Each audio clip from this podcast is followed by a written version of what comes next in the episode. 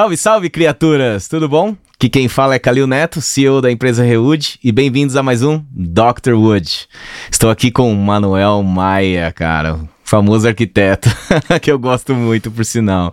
E aí, Manu, tudo bem? Tudo bom, Calil? Obrigado, prazer estar aqui com vocês. Cara, agradeço muito tempo você ter vindo aqui para se dedicar um pouco para falar um pouco sobre suas experiências aí que você tem, né? Manu, me fala um pouco sobre a sua trajetória, cara. Tá bom, não. É, é acho que já, já é longa, né? Acho que.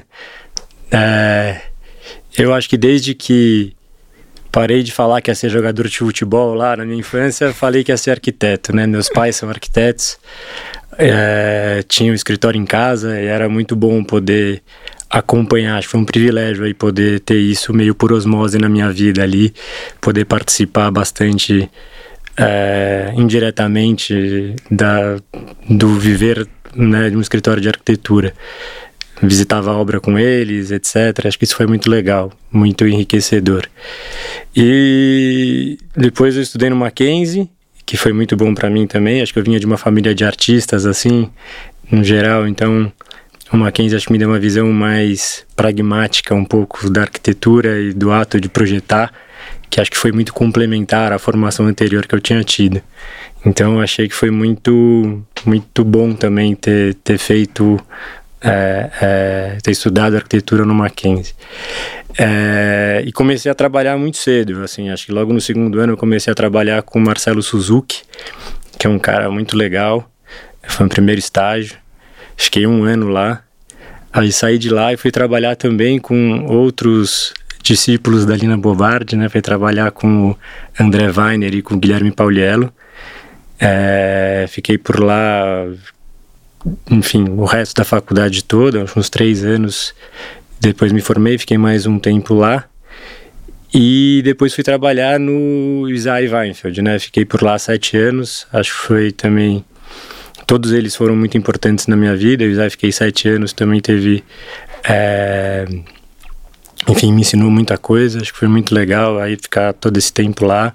Acho que tive a oportunidade de participar de projetos incríveis e escalas diversas, acho que foi uma, uma escola muito boa. Que legal, cara. Depois disso, é, depois de, desses sete anos do ISAI, eu resolvi montar, junto com dois amigos, um escritório de arquitetura. Já fazia alguns trabalhos é, à noite ali, fim de semana. E e daí montei um escritório que chama AMZ. Ainda existe o escritório, né? É, e, enfim, a gente fez várias casas, hotéis, fez até prédio para as árvores. E nesse escritório já começou a desenvolver algumas parcerias com o Matheus Fará, que com o tempo, assim, várias conversas entre eu e ele, a gente é, identificou uma vontade muito grande de é, não só prestar serviço de arquitetura, mas também de vender o produto, de participar mais na concepção, realmente, assim, começar a entender, ter um pouco mais de, de abrangência na atuação mesmo, né? Não só ali ficar recebendo demanda, mas também conseguir propor novas coisas ali, fazer mais parte do processo decisório e de prospecção e de, enfim, das decisões que tem ao longo do processo todo. E com essa vontade de, além de ter o escritório de arquitetura, também montar uma incorporadora, né? E a gente, é, depois que eu saí do AMZ, a gente montou esse escritório, né, junto com o Matheus, que é o Matheus Fará e Manuel Maia. A gente é, tinha já essa, essa vontade de, de, disso tudo que eu acabei de contar para você. Incorporar, né? De incorporar. E a gente encontrou o Eduardo Carvalho, que já tinha incorporadora dele, estava sempre no mercado imobiliário, é, que por outro lado tinha, né, enfim, contratava grandes escritórios de arquitetura e que estava com vontade de internalizar esse serviço, ter isso no core da empresa. Então a gente juntou a fome com a vontade de comer aí, e, e, montou a MOS, né? MOS vem de atmosfera e é uma incorporadora que é, faz os próprios projetos, desenvolve isso internamente, o que é muito muito legal, muito interessante. Acho que principalmente tem um resultado de produto diferente de quem é, faz isso externamente. As decisões arquiteturas estão mesmo no centro, arquitetônicas estão mesmo no centro da incorporação imobiliária. Acho que isso é muito legal.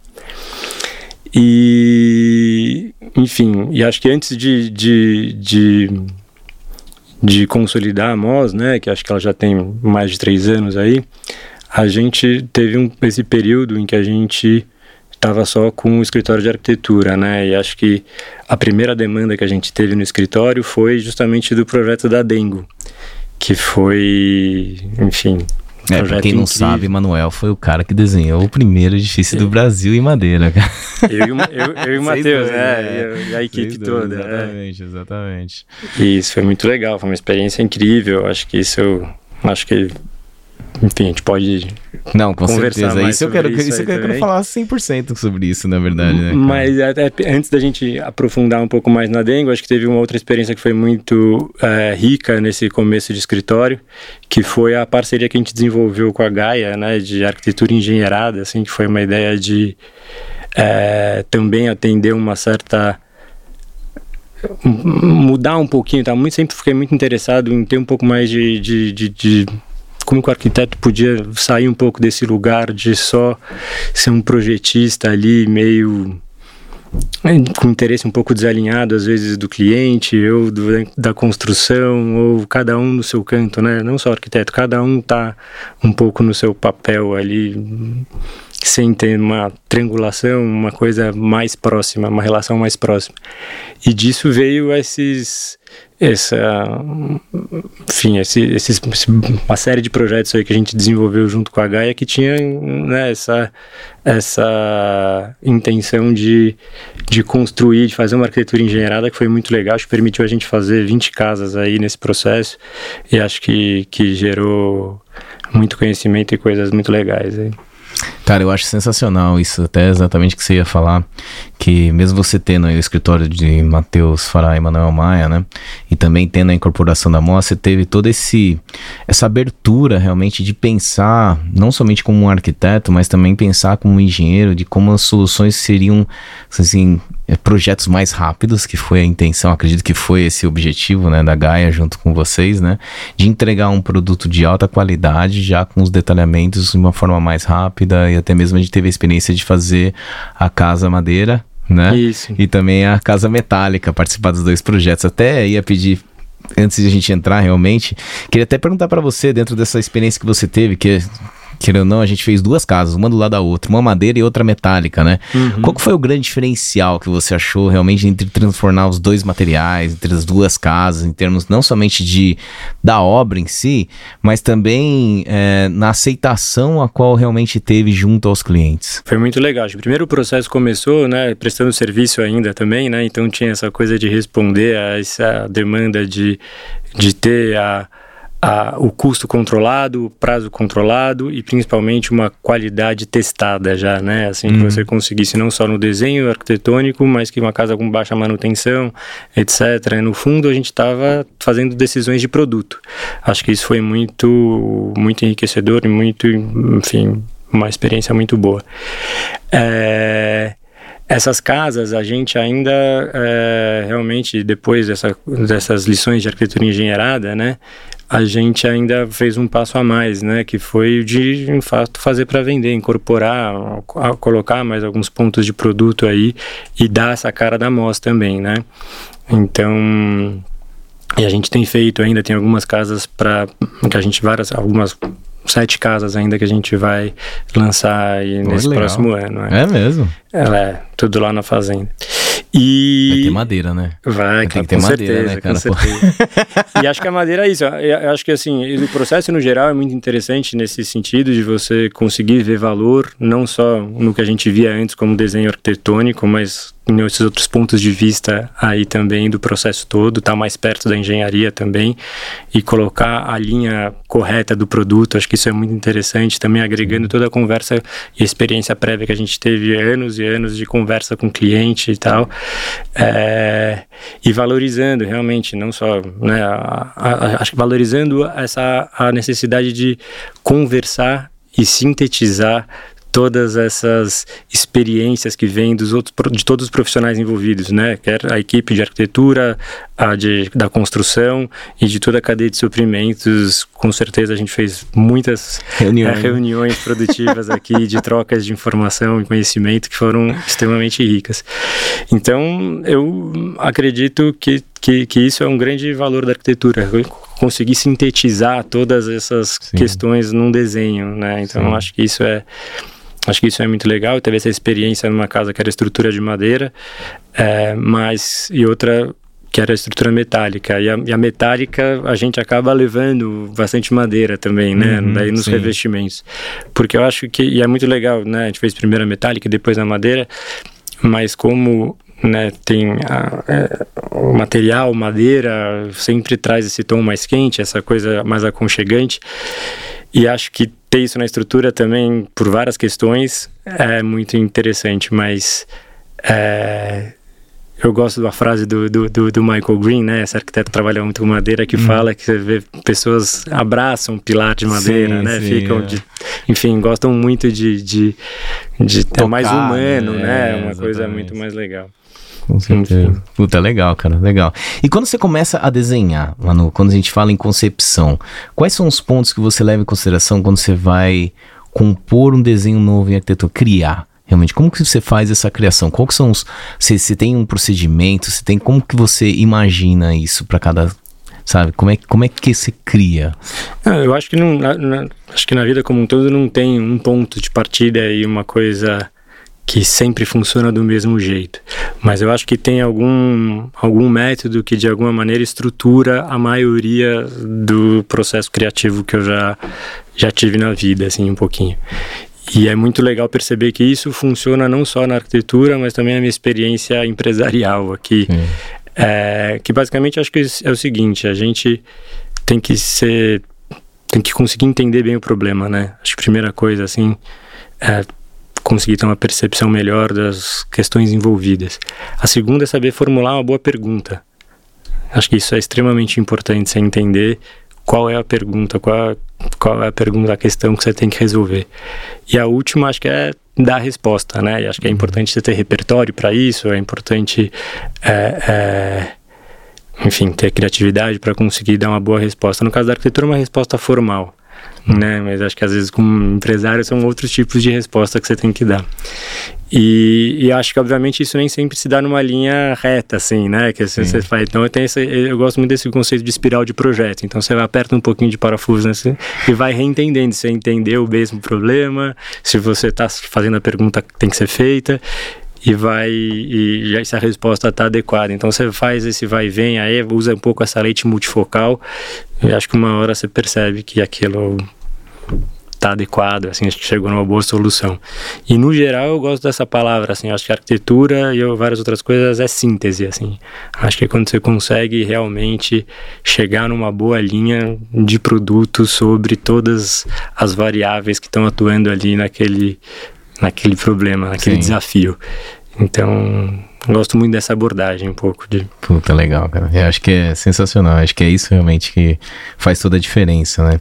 E quando você trabalhou, por exemplo, claro, eu não vou voltar ainda na Dengo, mas quando você trabalhou e você fez a Casa Madeira, a gente fez também um stand de vendas na Melo Alves, também utilizando a NLT, que por sinal é um stand desmontável, né? Que foi legal pra caramba, um projeto bem interessante, conseguiu até desmontar esse stand em sete dias, né?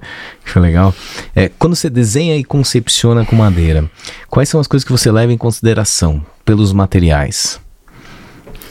Não, acho que como qualquer material você tem suas particularidades, né? Eu acho que é, acho que a madeira no geral é diferencial para outros materiais assim dá muita pena de deixar ela exposta, né? A primeira coisa, acho que tanto ela é muito bonita de se ver né? Então, assim, acho que isso sempre é uma intenção, conseguir deixar ela de alguma maneira exposta. por outro lado, esse é justamente o desafio, né? Porque ela, ela não funciona muito bem com mudança de umidade, né? Uhum. Então, está exposta ao tempo, acho que ela pode estar, né? Assim, mas é preferencialmente melhor deixar ela protegida das alternâncias de umidade, né? Então, acho que esse é o maior desafio e acho que tem outras questões técnicas, assim, é uma vontade, um grande desejo por ela ser muito bonita, né, muito aconchegante, mas também tem esse cuidado aí pelas particularidades do material. E acho que, que a outra coisa são questões óbvias de tamanho de, vão, etc., Sim. esse tipo de coisa, soltar do chão também pela questão de umidade. Então acho que você tem que saber as especificidades e o clima que você está projetando, né? Acho que é diferente de você projetar aqui no Brasil, um país mais úmido, de outros países do hemisfério norte, às vezes, que tem outra Sim. condição climática. Sim. É, isso é legal, até mesmo na Dengo dá para ver isso perfeito, né? A gente conseguiu, a gente colocou o caixilho, né, para ver os pilares, até praticamente soltou a estrutura de caixilho para fora, né? E a gente pode ver que é uma diferença é, notória quando você vê um pilar que está mais exposto, principalmente ali no restaurante, do que quando você vê um pilar dentro da loja, né? Nessa, até falando para vocês, a Dengo foi o primeiro edifício feito de madeira que o escritório de vocês tiveram a oportunidade de realizar, né? Na verdade, para gente da Reúde foi, cara, para gente foi um marco, né? Até mesmo é, eu considero aquilo como um marco para madeira e não somente da Reúde, mas pra, nem para o mercado de madeiras em estruturas de madeira, mostrando realmente que existe um grande potencial e uma possibilidade de fazer aquilo que vocês fizeram, né?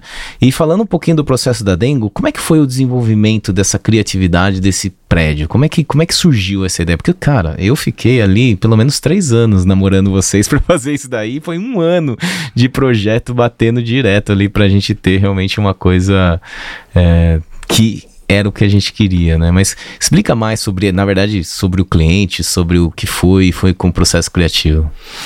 Bom, são várias perguntas de uma só aí, Calil, mas acho que assim, a primeira, a que dá vontade de responder, assim, é acho que para a gente fazer um projeto que tem, acho que essa, é, essa inovação envolvida toda, é, além de ser um grande orgulho, uma grande honra participar desse processo todo, também vem cheio de desafios, né? Mas acho que isso só é possível quando a gente tem uma série de agentes envolvidos para que isso possa acontecer, sabe? Acho que isso vai, com certeza, como eu falei, de toda a cadeia de, de toda a cadeia técnica e de suprimentos e também fundamentalmente dos clientes, né? Eu acho que para a gente conseguir ter esse resultado, além de muita energia, né, é, é, muita massa cinzenta aí, a gente é, contou com o esforço de muita gente, né? E, e, e, a vontade realmente do cliente, né? Que acho que de que essa, essa, essa obra traduzisse é, é, o que a marca Dengo acreditava, acredita, né? Enfim, que é, enfim, principalmente essas questões de sustentabilidade, né? Então, ter um prédio de madeira é muito simbólico, né? E a gente fazer parte do, desse primeiro, acho que foi um motivo de muito orgulho da gente. E, enfim, então é uma marca que, poxa, é uma fábrica de chocolate, né? Já era super interessante por si só, né? Acho que é um programa completamente inusitado, acho que remete à infância de todo mundo, é muito divertido. Ainda mais com uma marca dessa que tem enfim, esse, esse, peso sustentável muito aflorado, acho que é muito legal. Então acho que desde, desde o começo teve é, é, já esse pré-requisito aí de fazer de madeira, de ser a primeira, de estar tá envolvido aí com os melhores profissionais. É, a gente já tinha feito antes da Dengo um, uns coxos, né, da, da, da, fermentação do cacau lá na fazenda de cacau. E não sei se você sabe o que, que é uma fazenda de cacau. É eu, incrível. Eu, esse projeto eu dei uma olhada no. Acho é, que apareceu até no arco dele. É bem bonito esse projeto aí. Ah, não, não, obrigado. Mas assim, o que, que é uma fazenda de cacau? Não, não ideia, o, o cacau ele é plantado na. Né, o, o jeito que eles plantam lá é cabruca, que é, na verdade, você tirar as moitas da, que estão na sombra da árvore, né, das árvores maiores.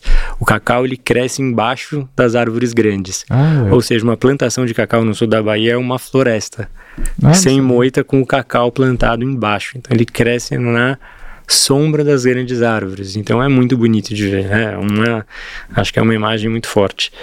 E naquele projeto a gente até tentou traduzir isso, né, de ser umas construções embaixo também das árvores. Mas, enfim, acho que essa a plantação do cacau é uma, já é um manejo de floresta, né? Uhum. Por si só. E acho que é, a Dengo tem toda essa história aí de, de, de fazer o bean to bar, né? Assim, lá da, da, da, da, semente até a barra de chocolate. Então, cuidar dessa cadeia toda, acho que isso mostra muita, muita responsabilidade, isso é muito legal. E também estava ligado, né, junto com vocês e com a Urban e tal, que, com a Mata na época, que é do manejo de floresta, né? Sim. Então, também acho que são, né, tanto a, um, uma empresa com esse propósito da Dengo, junto com com toda a madeira engenheirada aí, acho que são duas visões de como eu acho que o mundo tem que funcionar, assim, é muito legal fazer parte desse processo e estar tá com agentes que pensam dessa maneira, ajudam a incentivar ainda mais a gente, acho que Sim. isso é incrível.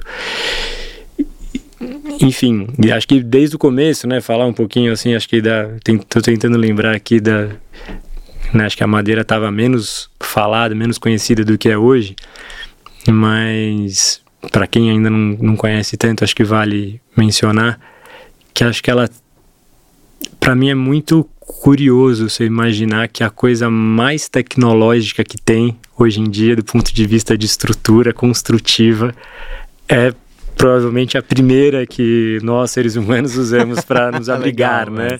Que é a madeira, aí, né? E acho que assim, claro que a gente colocou muita tecnologia nela, mas continua sendo madeira, né? Sim. Então acho que isso é muito legal. Você pensando que ia ser titânio, sei lá o que, você vê que acho que a coisa hoje em dia com mais tecnologia apontando para o futuro é... tem esse esse lado ancestral muito forte, né? Cara, eu acho sensacional isso, porque assim, muitas pessoas falam assim, tudo bem, é madeira, mas cara, entenda que passou, por isso que chama produto engenheirado de madeira, a gente pegou um material a qual realmente ele tem séculos de uso, né? É, foi, nasceu através da construção civil, nasceu através da, da madeira, né? E através das limitações dela, né? E foram criados produtos novos para suprir as limitações dela, e hoje a gente tem a tecnologia e engenharia para que transforma esse produto em um produto que, que é heterogêneo num produto mais homogêneo que possa suprir realmente as necessidades da arquitetura, né? Na Dengo, para quem não sabe, lá foi utilizado 233 metros cúbicos, onde as lajes são de CLT, as vigas, os pilares são MLC e as paredes de frame. Ali você tem um composto, vou chamar de composto, né? Mas uma combinação de, de produtos gerados de madeira que como você mesmo disse, cara, que na época, é, vou falar para você, mano, eu, eu não achei que na minha vida eu ia ver um prédio de madeira no Brasil, sabe? Jura? Ah, eu não achei, porque assim, é, foi um crescimento muito exponencial do uso da madeira e isso foi muito legal ver e acontecer durante essa fase que a gente tá vivendo hoje, sabe? Porque assim, é, são coisas que a gente espera que aconteçam nas nossas vidas. Claro que a gente teve, sempre tive a vontade, né, de participar de um projeto como esse, né? Mas foi um, foi realmente é, um breakthrough ali, foi uma um cross the line ali que a gente realmente teve, né?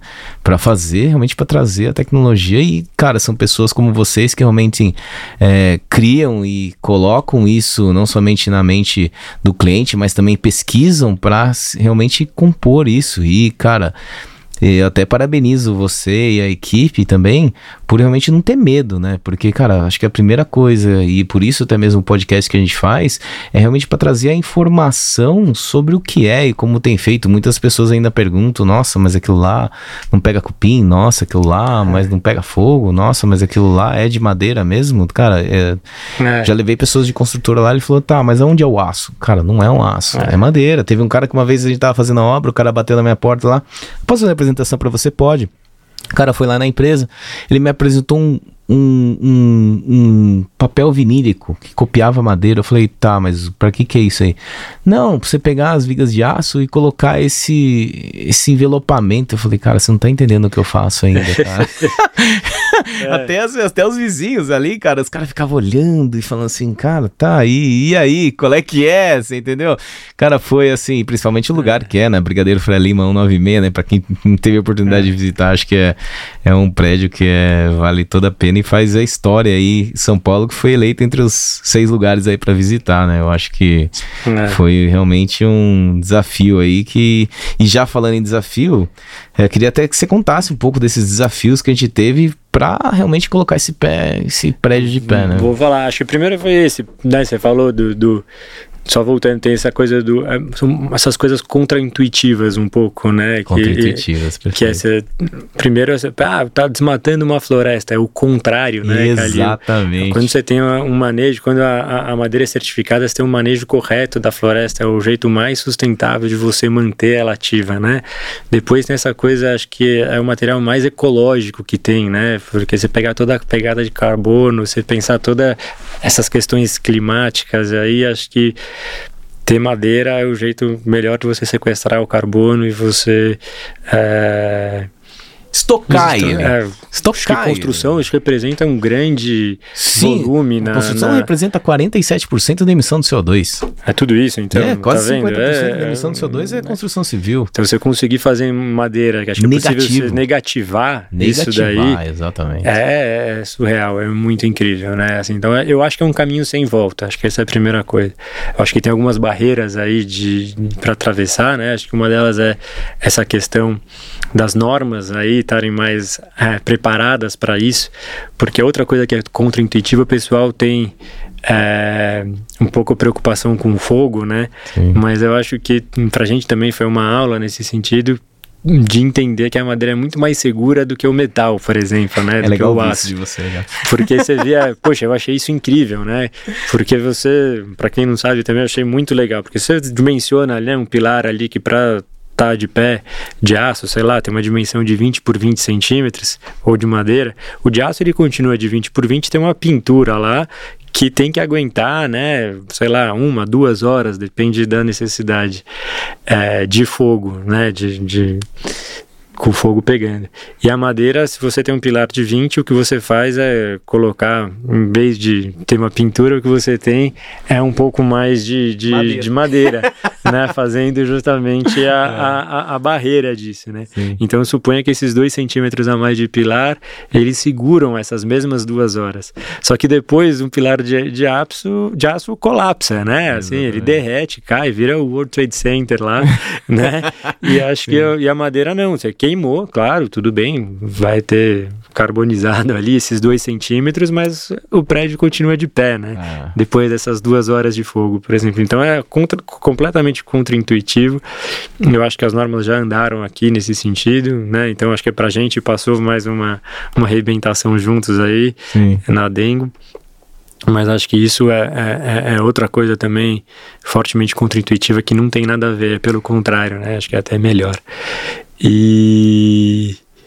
Aí a tua pergunta era sobre os desafios. É. ainda não respondi do, do, do, do, método criativo lá que a gente falou do, pro, projeto do específico projeto da DEM. Si, é. O que a gente fez aí, basicamente, é pegando todos os recursos, os limites do terreno, foi pensar a modulação mais eficiente né, tem um desenho que partisse de um grid da modulação mais eficiente da madeira. A gente pegou um 5,5 por 5,5 e, e fez esse grid junto um pouco com uma diagonal que tinha no terreno e, e fez todo esse grid e depois foi é, é, subtraindo um pouco esses cubos aí e criando elementos onde cabia a, o programa é, original ali da fábrica, né? E acho que isso foi, foi muito legal. Eles sempre queriam colocar, a, óbvio, era primeiro prédio de madeira, colocar o máximo é, de estrutura aparente possível. Então a gente começou fazendo a estrutura toda para fora, né? É, e claro, deixando o teto todo aparente. No começo, a fábrica era para ser uma fábrica pouco visitada, uma fábrica com grande é, maquinários grandes, de alta Vibração. capacidade de produção e ah. etc. Então a gente fez o, o, o, todo esse projeto pensado nisso. Então todos aqueles pés direitos, eles tinham mudanças de, de clima, alturas diferentes de, de maquinários, etc. Então toda a estrutura foi encomendada para isso. E no meio do caminho, acho que eles perceberam corretamente que era muito mais interessante, muito mais lúdico mostrar a maneira que o chocolate era produzido antigamente, né? E contar todo esse processo aí é, é, do fazer chocolate, do refino do chocolate até chegar na barra, da semente até a barra ali, mas que podia e que de fato é feito lá, só que de um jeito é, é, como se fazia um, pouco mais antigamente, não com essas máquinas tão eficientes que não integrassem nenhuma na visitação.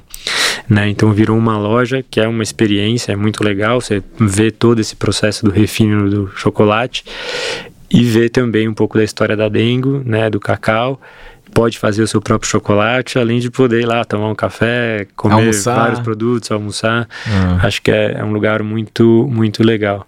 Outra coisa que a gente fez também, que acho que foi muito feliz no projeto, é, a gente usou as cores do cacau, né? Essas cores, esses tons mais quentes, o vermelho, um pouco o amarelo e tudo mais. Então isso na fachada tem bastante vermelho, né?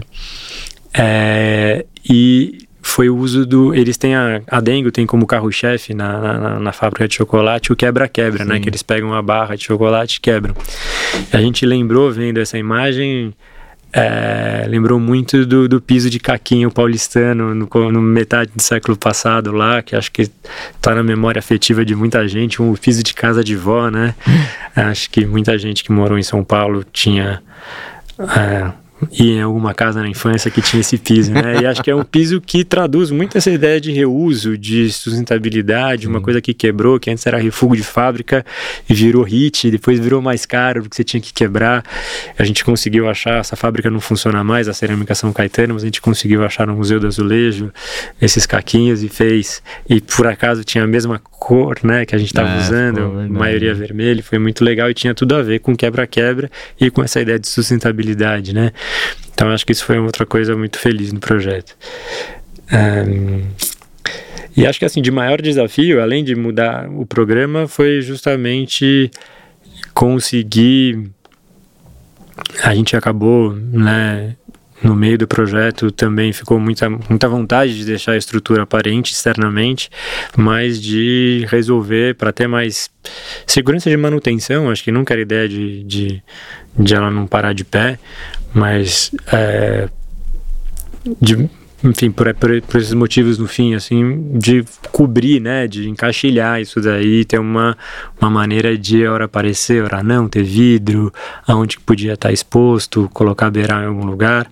Então, acho que esse foi um grande desafio também, tudo com o carro andando, né? Nossa, então, a gente é verdade, refez, é. o refez o programa todo dentro, refez o projeto todo dentro de uma mudança de programa e acho que também por essa decisão técnica no final foram grandes mudanças, assim, que a gente brinca que não foi é, curva de aprendizado, foi montanha russa de aprendizado lá, porque é realmente verdade, teve, cara. né, fazer todas essas mudanças com o carro andando exigiu bastante esforço da equipe toda. Nossa, mas foi muito, foi, foi, muito incrível, assim, a gente saiu desse processo todo, assim, muito mais confiante e animado com o potencial que tem essa método construtivo, assim, realmente, assim, eu não tenho dúvida que isso é uma coisa que veio para ficar e obviamente que tem a sua linha de, de acomodação aí, mas acho que é uma potência e por todos esses assuntos, todos esses motivos que a gente já falou aqui, tende a ser, acho que um, um grande, acho que já é cada vez mais o material do futuro, assim, acredito muito nisso aqui do que já é presente, né, mas assim cada vez do futuro no sentido de ser cada vez mais utilizado em escalas cada vez maiores. É, eu falar para você que cara do seu da sua equipe lá, o pessoal, cara, a gente ficou detalhando que você falou de manutenção e eu lembrei dos 57, eu lembro dos 57 detalhes que eu fiz com André Capoli lá. De todos os detalhes, tinha 57 tipologias diferentes de detalhes que a gente tava bolando. Eu lembro que até o cara do ar-condicionado ligava pra mim, oh, que parafuso que eu coloco, o cara do caixilho, que parafuso que eu coloco na estrutura. Então, assim, realmente, é, foi, não é somente a complexidade da estrutura em si, mas também todos os materiais que se encaixavam dentro dela para realmente ter uma coisa bem mais, assim, fechada, bem mais com, com mais ênfase em si. Cara, acho que teve bastante dedicação em todo mundo ali naquele prédio que, cara, a gente gente ali conseguiu 1.400 metros quadrados em 37 dias com quatro pessoas. É, é incrível. É. Foi. Compra quase sem resíduo, né? Não, Acho sem é resíduo é nenhum. Muito... E eu lembro do, do bombeiro, a gente teve que passar por comissão de bombeiro duas vezes, né? Teve que até fazer ensaios no IPT com retardante, anti-chamas e tudo mais. E eu acho que o legal, não sei se você sabia disso, mas quando ele, o bombeiro entrou lá, ele falou: Cara, a madeira tá ok. Meu problema é os pinos metálicos que ficam à vista. Jura? Não sabia. É, é. Aí Mas... cada pininho dele a gente teve que pintar pintinho por pintinho. Pintura intumescente, pra né? Pintura cada... intumescente. Cara, a gente quando tava construindo e desenhando e calculando o prédio, é que não sabia, até sabia, mas cara, sabe aquele negócio que ia falar assim, cara, o cara vai olhar na madeira, cara, prédio de madeira, o cara vai falar de fogo, o cara vai falar daquilo. A gente nunca pensou que ia ser levado em consideração pino metálico, a gente usou. E o legal ali, fiz questão de usar pino liso, cara, porque assim, é, é realmente utilizar o material de alta tecnologia, as lajes, os pilares e, cara, mostrar que dá para fazer com pino liso. Então ali era só pino liso e por isso que ajudou muito no tempo de montagem daquele prédio, cara. Acho que foi um, foi, cara, foi uma experiência assim, que até agradeço muito escutar de vocês que, cara, foi, realmente botou fé na gente para realmente acontecer aquele negócio, cara. Ah, a gente que... que agradece você, Calil, senão foi... a gente não, não conseguia não. fazer justamente isso não é da boca para fora, não. A gente não faz nada sozinho. Eu acredito não, muito nesse, nesse é. colegiado é... aí que a gente forma, senão a gente não consegue para frente. O entendimento é muito importante de ambas as partes, cara. Eu acho que isso eu aprendi bastante. A gente fazia reunião semanalmente para discutir exatamente como estava andando. Eu acho que foi, foi bem legal, principalmente em time de obra e tudo mais. Eu acho que foi super interessante. E falando um pouco de Moss, eu fiquei sabendo que vocês estão com umas casas fora do país, cara. É verdade isso? Ah, é verdade. Acho que depois. é isso, contar um pouquinho. Acho que na Moz, né, é, além de das casas que a gente falou que né, em alguns condomínios aqui a gente está incorporando também, é, a gente está com dois prédios né, em obra já, que já foram lançados, que é um é na Melo Alves, outro, outro é o Sabino na, na, aqui na Alves Guimarães. E a gente também começou a querer diversificar um pouquinho o nosso, enfim, um, região de atuação e viu uma oportunidade de fazer algumas casas também nos Estados Unidos. Né, como incorporação, desenvolver todo o produto, projeto de arquitetura, é, e vender as casas prontas também. Então a gente já está com uma em Palo Alto, que está começando a obra agora mês que vem, e, e já comprou um terreno em, em Los Angeles, que a obra deve começar esse ano ainda. E estamos com uma intenção de, de ter várias casas em Miami, que a gente tem visto que o mercado está super aquecido lá e acho que tem bastante oportunidade para para a nossa arquitetura, para o nosso produto é, nessa região dos Estados Unidos. Assim, acho que está virando a segunda maior cidade dos Estados Unidos. Acho que tem boas, boas possibilidades lá para a gente trabalhar. E uma coisa que é muito interessante lá, ali olhar falando de madeira, é como eles constroem muito com madeira. É lá, isso que né? eu ia falar, Eles fazem cara. muito a casa é de madeira que estão fazendo, é? Sim, sim. E eles acabam não mostrando elas? isso tanto, né? Todas eles acabam não mostrando isso tanto. Todas elas não, eles usam aço, usam menos concreto do que a gente. Mas a maioria das casas são feitas no wood frame, né? Com paredes de gesso internas, mas com a estrutura não, não metálica, de madeira, né? E, e, lá você vê que acaba sendo muito mais rápido de você fazer tudo isso, é uma facilidade maior de você passar com a tubulação é, é, é, dentro da parede, né? Uma construção toda mais seca. Acho que tem várias agilidades nesse sentido, assim, do ponto de vista construtivo. Enfim, acho que também é. Mas você também vê, acho que muita como a arquitetura brasileira, acho que bebeu né, de fontes importantes da arquitetura americana do começo do século passado, mas hoje em dia a, você vê a, a, nossa arquitetura faz muito sucesso lá. É acho que tem vários perguntar. escritórios já trabalhando lá. Acho que dá muito gosto de ver todos os colegas tendo baita, baita respeito lá. Acho que isso muda. É, é, bastante complexo de vira-lata que algumas pessoas têm aqui no Brasil, porque realmente acho que a arquitetura que a gente faz aqui no país é de tirar o chapéu, assim, acho que tem Não, muito, muitos escritórios é, fazendo o melhor que se faz no mundo, realmente. Não, eu tenho certeza. E aí eu vou perguntar também para você, comparando não somente as arquiteturas, mas em termos de execução. Sei que ainda vocês não têm uma experiência estão formando essa experiência lá, mas em termos de execução, assim, qual que é o grande diferencial? Você acha que aqui a mão de obra, mesmo não sendo tão especializada ou às vezes não tendo os recursos, né, que a gente tem, por exemplo, nos Estados Unidos, né, em termos de maquinário, em termos de tecnologia e tudo mais, hum, tão à mão, não que a gente não tenha tecnologia, mas tão à mão assim como eles têm lá, é, qual que é a grande diferença? Você acha que a gente perde muito pelo, pelo final de obra que nós temos aqui ou, ou completamente não? A gente visitou muita obra de alto padrão lá, tenho falado com muita gente de lá e eu acho que a execução das obras aqui também dá um baile lá. Verdade. Geral, assim, né? Claro que tem muitas construtoras boas lá, mas falando da média, né? Então a gente tá se associando com o que a gente encontra de melhor e que daí tudo bem, mas estou falando e que daí acho que tem um nível mesmo que o nosso aqui. Mas no geral, assim, as construções não são, são piores do que as construções que a gente faz aqui. Né? Acho que a gente está conseguindo ter um, um filtro muito bom lá, mas eu, eu, imaginava que ia ter uma qualidade maior do que a gente é viu isso lá. que eu tenho na cabeça. O que eu, o que eu percebo é que assim, tem muito o que acontece lá, assim, muito produto pré-fabricado com uma qualidade melhor. Entendi. Isso tem bastante. Tipo o quê?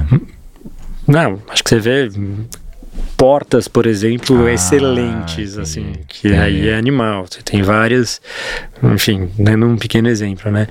Mas acho que tem vários componentes que daí você tem uma infinidade de, de, de, de opções, opções, é. já pré-fabricadas. Mas a linha de montagem ali é uma coisa complexa, assim. Acho que você. é, Então acho que isso é que muda mais, assim, você ter alguém que cuida, que nem a gente cuida aqui do começo ao fim do processo de uma construção, é que é mais difícil de se encontrar, sabe? E quando isso acontece é super caro, né? Mas eu acho que daí tem esse um pouco a, a eu percebo às vezes uma falta de integração interdisciplina, realmente. Acho que isso que é o maior diferencial, assim. Porque, por exemplo, o entreforro lá é gigante entre a estrutura e o forro acabado, né? Porque ninguém quer compatibilizar nada. Vem um aqui faz, eu venho aqui faço semana que vem. Tá me deixa esse espaço aqui. Você entendeu? É então é mesmo, esse cara? tipo de solução, assim, sabia que, isso, não. que você conseguir A gente fica se fazer- apertando aqui no Brasil Cê- tentar o mínimo possível do Hum, mínimo Exatamente. Isso é possível. uma coisa que, assim, pelo jeito que trabalha a mão de obra lá na maioria das construções, não acontece tanto. Então, realmente, acho que é, é, tem coisas tem lições importantes aí, tem aprendizados legais a gente ter com eles, mas também tem vários pontos que acho que a gente tem que entender nosso diferencial também e, e- e fazer que isso aconteça nas nossas obras de lá. Puta, que legal. Vou falar pra você que até uma experiência que eu tive, uma vez eu tive a oportunidade, duas vezes, né, de ir pra Zurich, na Suíça, e tive a oportunidade de ir lá visitar a Tamedia, lá do, do né, que é aquele prédio de sete andares. Se eu não me engano, tem sete andares lá de estrutura de madeira que tem aquelas conexões que são, na verdade, não são conexões, mas são usinadas, né, que são encaixadas um no outro e tudo mais. E quando eu fui lá, eu até que meio, vou falar pra você que meio decepcionei em termos de qualidade, não qualidade de usinagem ou qualidade de montagem, porque isso eles são muito bons, porque eles têm tecnologia em termos de CNC e corte, etc. Mas em termos de acabamento, cara, eu vou falar pra você que se eu entregasse uma casa daquele jeito, os arquitetos iam me matar, Né? sabe? Então, assim, eu vi isso também. Eu acho que, assim, a gente preza muito por uma coisa muito mais bem acabada do que muita gente fora do país que você vê um projeto daquele nível, daquele naipe. né? Não, acho que com certeza ela tem coisa muito bem feita, né? Sim. É isso. Só que assim, Que é a, a média não é assim, entendeu? Acho que a gente aqui tem nesse. Que não é a média também, né? Quando a gente tá falando de, de casas ou de prédios aqui de super alto padrão. Mas tá acho que de isso não Los deve nada Angeles, pra né? ninguém, né? É. Não, mas sim.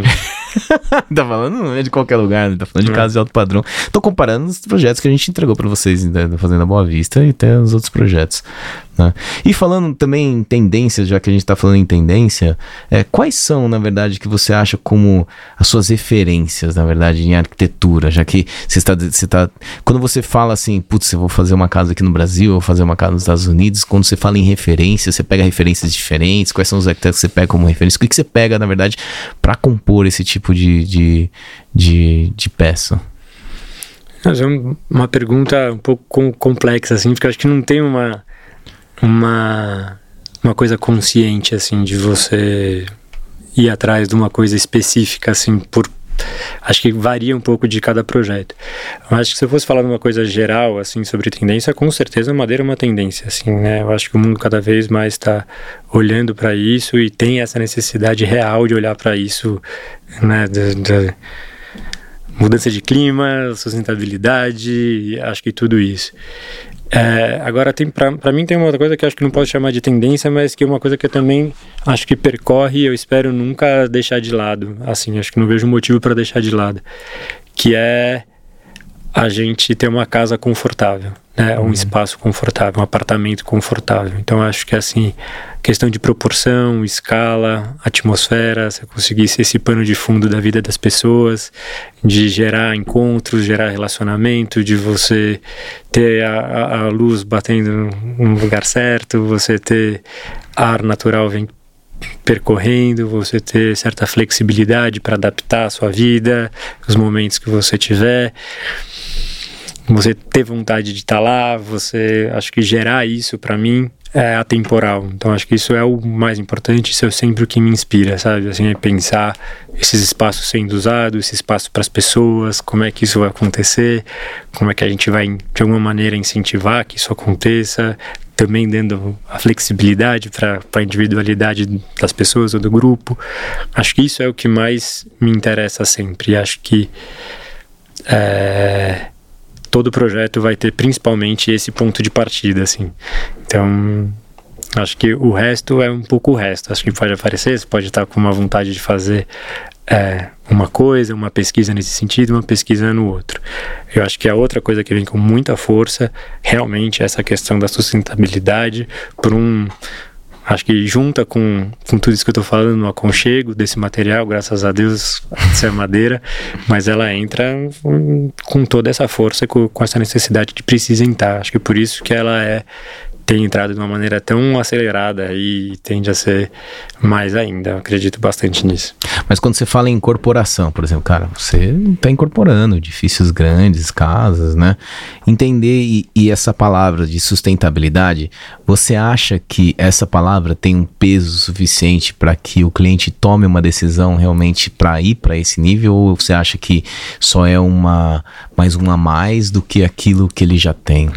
Eu acho que é um processo né? Eu acho que assim, também não dá para imaginar que de uma hora para outra tudo vai ser o máximo de sustentável que pode. Acho que a gente tem que caminhar para lá e para ser cada vez mais. A questão é que sustentabilidade é uma coisa que a pessoa quer fazer por ela mesma, mas que é uma coisa que você faz para o mundo, não é uma coisa que você faz individualmente, né?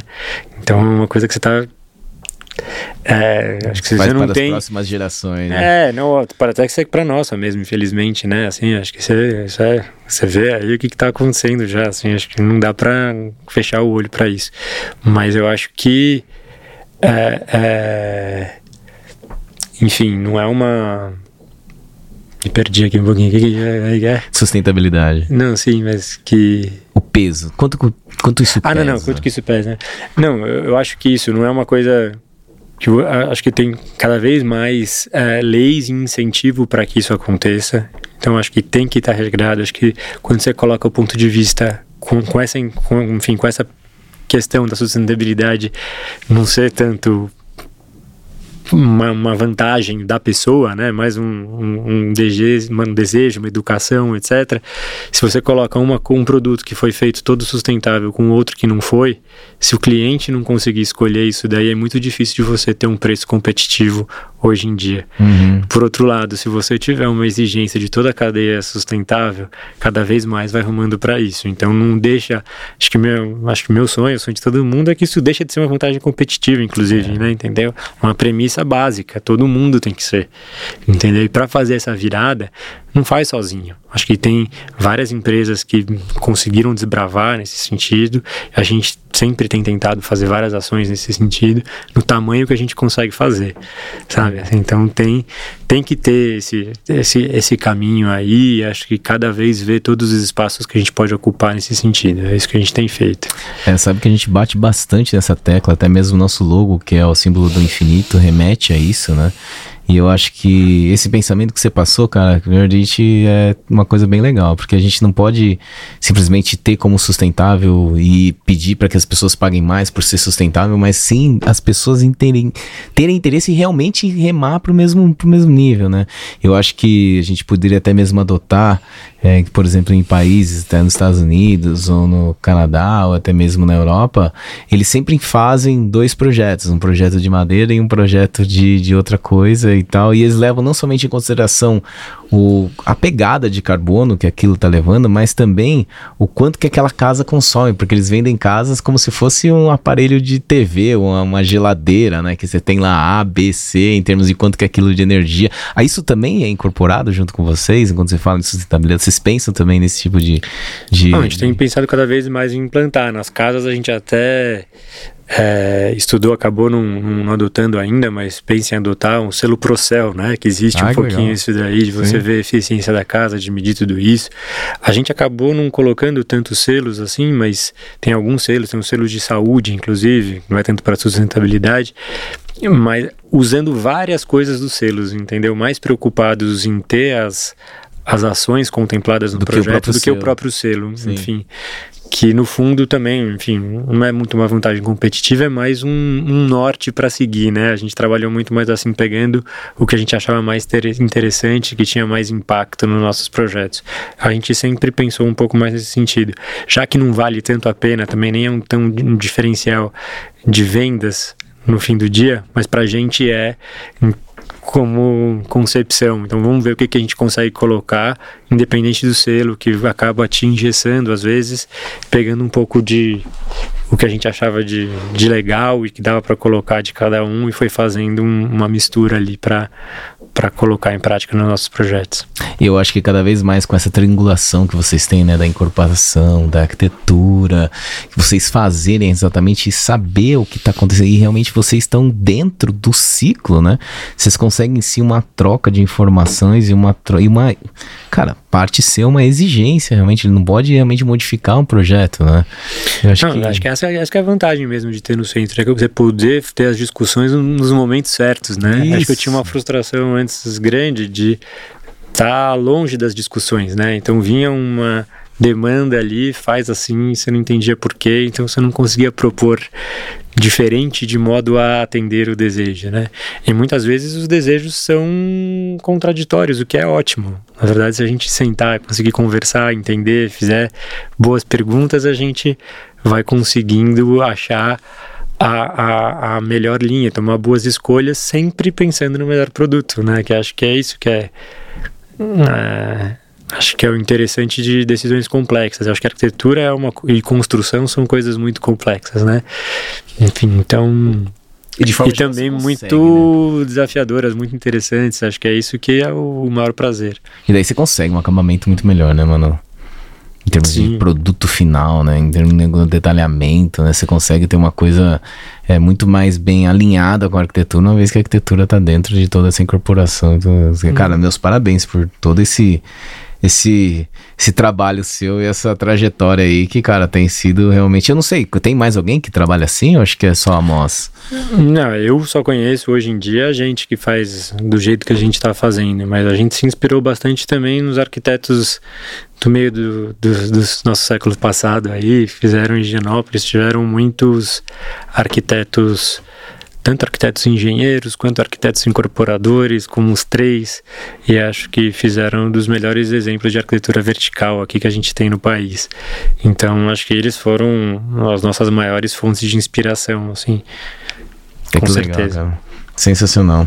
E, e quando você fala em fornecedor, Manu, claro que, cara, hoje você deve lidar, você é empresário, né? Agora lida com o outro nível, eu sei que não é o nível mais de arquitetura, mas quando você fala em fornecimento, em fornecedor, o que, que você espera de um fornecedor realmente? Não somente a sustentabilidade, mas sim o um complemento em cima disso, das coisas que você, quando você atua realmente, quais são os principais fornecedores quando você desenha uma casa, quais são os elementos que realmente você preza para que eles sejam e não perca a linha da, do, do, da, da, do Matheus Farai e Manuel Maia?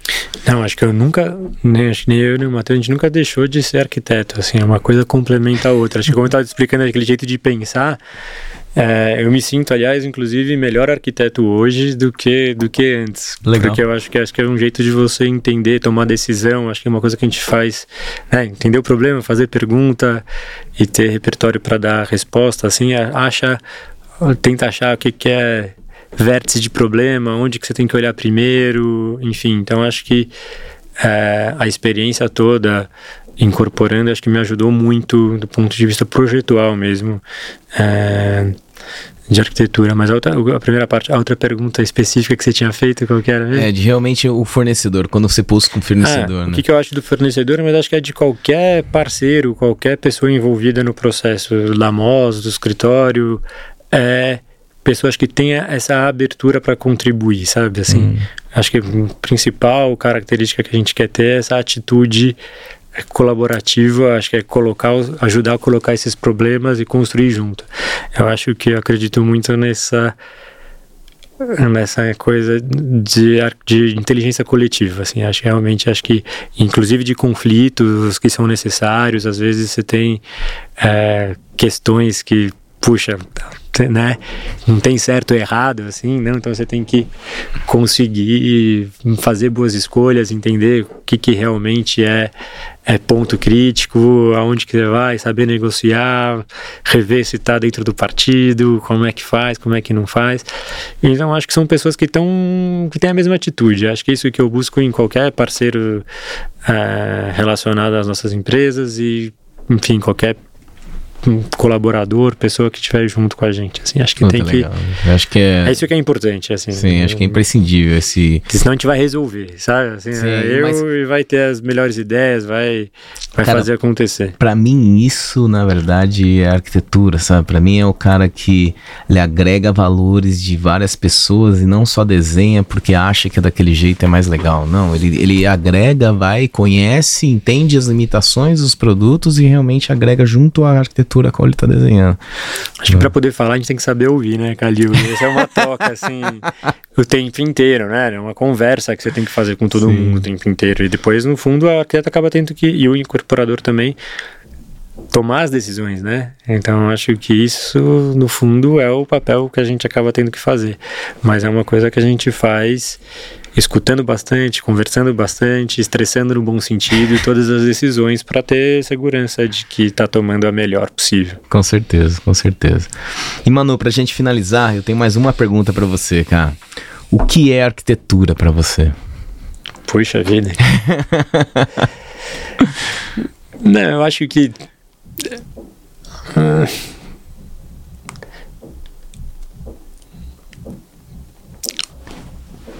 Acho que, acho que a arquitetura ela é uma combinação de várias coisas, né? Mas acho que ela é, para mim, pelo menos, é, é a gente fazer algo além do que um espaço de sobrevivência, sabe? Assim. Então, acho que eu gosto muito da definição antiga, vitruviana, né, de que você tem que atender o programa, você tem que utilizar de uma técnica possível e você tem que pensar também na beleza, né? Então, além da gente se proteger das intempéries, da gente estar é, tá abrigado e tudo mais, aquilo de alguma maneira tem que inspirar, né? Assim, um pouquinho. E acho que também uma boa arquitetura, ela tem aquilo, aqueles elementos que eu estava falando que a gente busca sempre ter, né? De ter, ter trazer conforto, trazer aconchego, trazer possibilidade de relacionamento, trazer uma boa atmosfera, que é onde vem a moça. Eu acho que é isso, ela ela eu gosto ainda mais dela, claro que ela tem a medida certa para cada ocasião, mas eu gosto ainda mais dela quando ela não se pretende a ser a, a não gritar, ela ser realmente esse pano de fundo, assim, ela induzir de uma maneira elegante, calma, confortável, uma boa qualidade de vida, assim. Eu acho que no fundo é isso que ela se preza, assim. Eu acho que esse é o maior, intenção que a gente pode ter da arquitetura. Sensacional, cara, sensacional. Obrigado mesmo, cara. Quero agradecer pelo seu tempo, agradecer por toda a sua trajetória e compartilhar tudo isso com a gente. Eu que agradeço toda a parceria e paciência com a gente, Calil. Obrigadão. gente, muito obrigado. Terminamos mais um aqui. Sigam nas redes sociais e ouça o nosso próximo. Valeu, obrigado.